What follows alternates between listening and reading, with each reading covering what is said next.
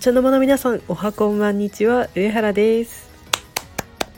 いやー今日もナイスゲームでした。なんと引き分けを挟んで8連勝です。ありがとうございます。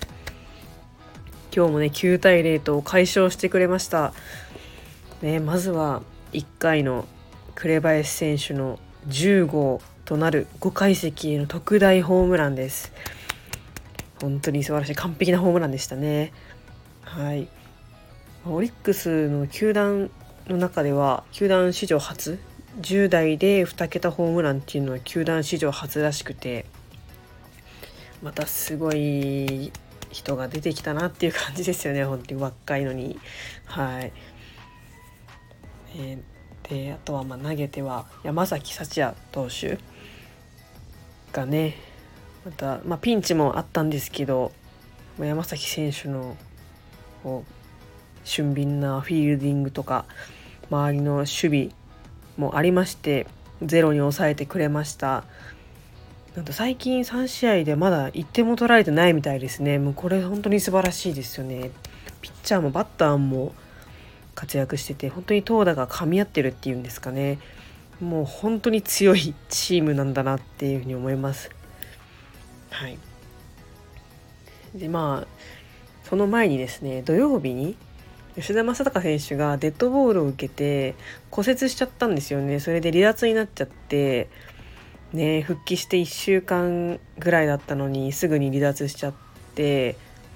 まあ、こちらとしてはすごく痛い出来事だったんですけどでもねやっぱチームはそれでもうめげずになんかより団結力が増したようにも感じますよね。まあ、私としても、まあ、ま、確かに吉田正尚選手はオリックスに欠かせない存在ではあると思うんですけど、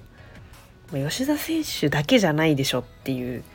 ね、吉田選手がいなくてもみんな打つし投げる人も投げるしっていう感じでいなくても勝てますよっていうのをね、まあ、これからたくさん見せていただきたいなと思います。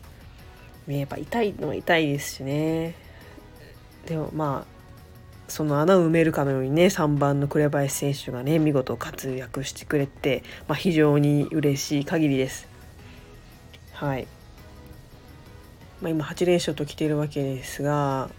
まあ、来週またね首位攻防を繰り広げているロッテとの3連戦が控えております。ね、ロッテとしては今日マーティン選手が帰ってきて、まあ、早速活躍されてたので、まあ、ロッテにもいい流れは来てると思うんですけどまあねオリックスの流れはま絶対的なものがあると思うのでもう8連勝してますからいい流れ来てると思うのでこのままの流れでね3連戦来週の3連戦臨んでいただきたいなと思います。まあその首位攻防の、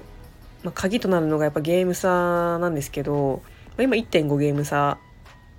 でして私としては2ゲーム差欲しいところなんですよね。っていうのも、えー、ロッテがそのオリックスよりも4試合多く残しているので、まあ、その残りの4試合全部勝ったとしても、まあ、最大2ゲーム差縮められて、まあ、でもそれが縮められちゃうとロッテが優勝になっちゃうので、まあ、できれば2.5ゲーム差なんですけど、まあ、4連勝はしないっていう、まあ、望みを込めて、ま、2ゲーム差っていうのはかなりボーダーラインになってくるのかなと思います。はい。ねもうこの時期まで野球が見れてるっていうのは非常に幸せなことですけどね。でもまあシーズンが終わるって思うとちょっとねやっぱ寂しいですよね。はい。まあとりあえず今はね目の前の試合をね一試合一試合勝ってもらって確実に優勝へと近づけていただきたいと思います。で明日が、えー、オリックスが山崎総一郎投手で日ハムが上沢投手なんですけど、